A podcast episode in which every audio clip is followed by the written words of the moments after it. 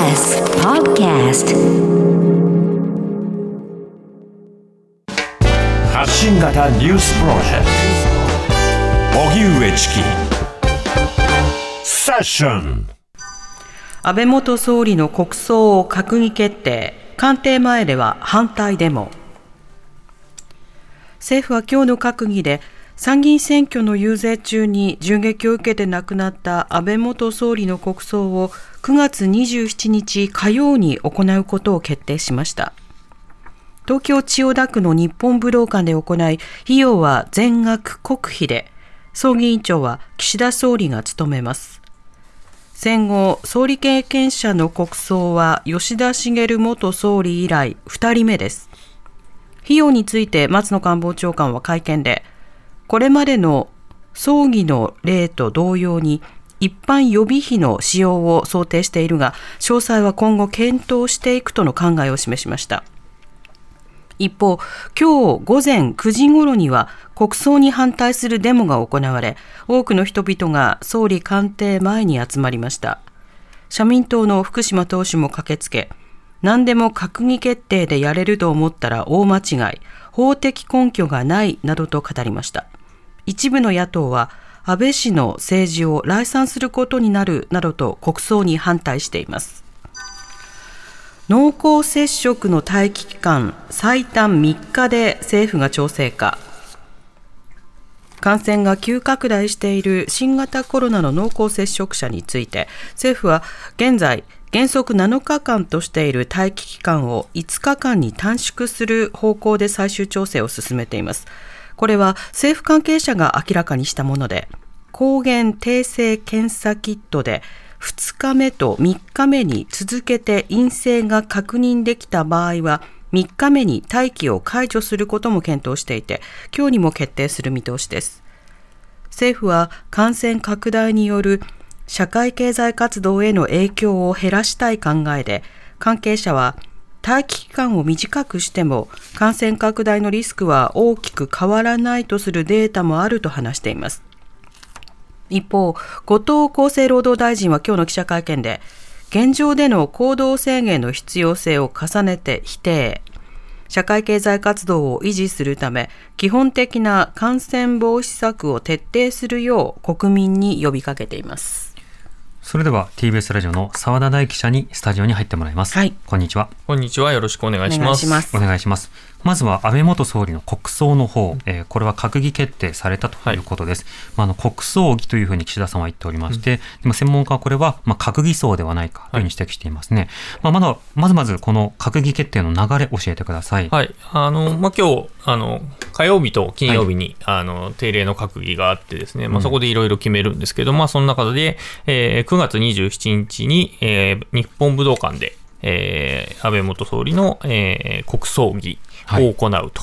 いうことが決まったということですね。うんで先ほどニュースにあったように、えー葬儀委員長は岸田総理が務めて、はいえー無宗教の形式でやるとうん。いうことですね。えで、それからまあ規模についてはまあ今後決定するということなんだけれども、簡素かつ厳粛にやるとうんいうことだそうです。ーなるほど。で、あの松野官房長官はまあこの今週、まあ、ずっとこれ記者から毎日のように問われていて、はいまあ、国民あの、国葬だからといって、国民一般に喪に服することを求めるものではないと繰り返し説明をしているとうんいうことですね。この国葬儀を行うことの、えーまあ、開催理由については今どう説明してるんでしょうか？まあ、開催理由は、まあ、この間の岸田総理の会見に、えー準ずるっていうことなんだと思うんですけど、まあ、民主主義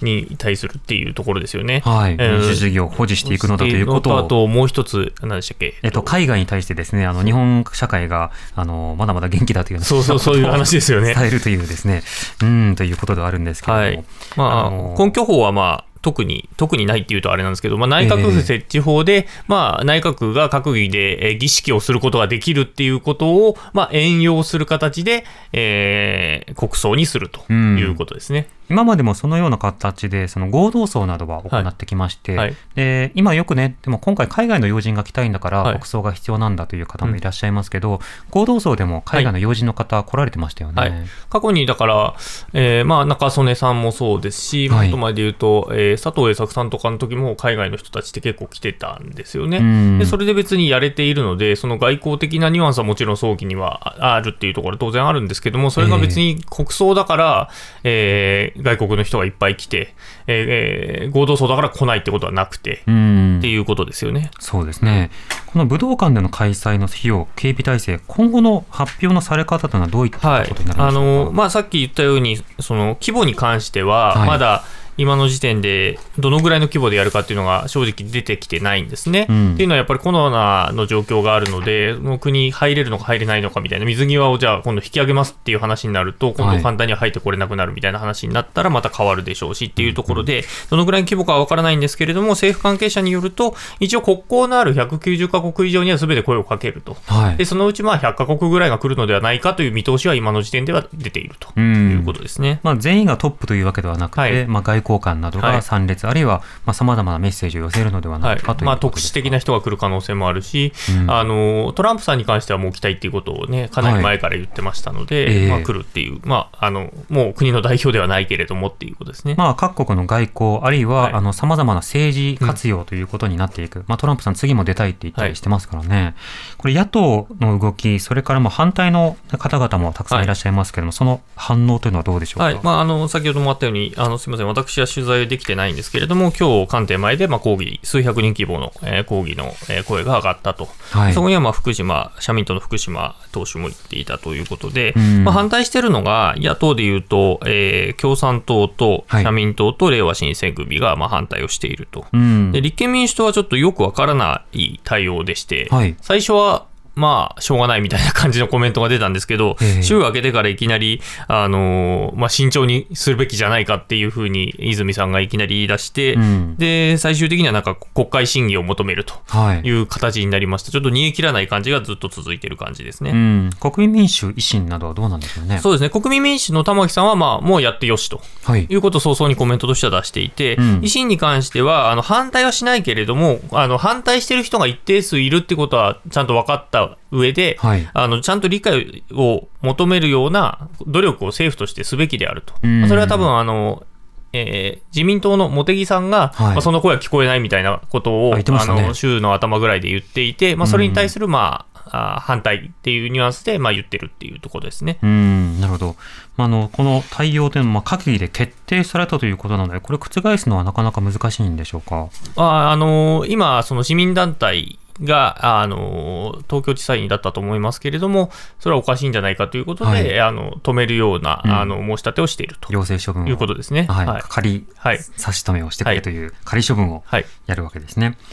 さて、同時期に今、コロナ対策、はい。えーコロナ拡大しております、この濃厚接触者の自宅待機の期間、これについての議論があるようですね。はい、今日の2時半からですね、あの岸田総理と山際大臣、それからえ後藤厚労大臣があの会談をしまして、その会議が行われて、つい多分この今、あのオンエア中に今、ぶら下がりをしていると思うんですけれども、うん。その中で、えー濃厚接触者の待機期間を、まあ、7今までの7日から5日はい。とりあえず短縮するということですね。で、検査の、えー抗原検査キットで最終接触から2日目、3日目が陰性であれば、もう、あの、解除するというようなところを新たなルールとして決めるっていうことですね。うんなるほど。はい。あと、それからその午前中に、えー日本医師会の、えー松本会長と岸田総理会談してまして、はい土日に対応できるその医療機関を増やしてほしいという要請をしました。うんで、それから、その、発熱外来の場所で、はい。抗原キットをもうその場で配って、あとは家でやってくれっていうふうに、あの、抗原キットを調整するので、うん。えーそその対応をし医療機関でやるやってくれるように、はい。えー医師会からもお願いをするということをしてくださいということも、協力の要請をしたというなるほど。まあ、このブレーキを踏むというタイミングで濃厚接触者のまあ期間限はい。定と、まあ、あのこの濃厚接触は待機期間があることによって、例えば保育園とかで感染拡大があると、また休んで、また休んで、はい。また休んでって、非常に困っている方が多いというのは事実なので、このバランスをどうするかですよね。まあ、実際、その、以前のコロナ、本当の最初の頃は、やっぱり7日間ぐらい待機時間というか、体内にいて、はい。あのうずしている可能性がある期間があったんですけども、今の新しいオミクロンの BA.5 とかだと、平均すると3日、3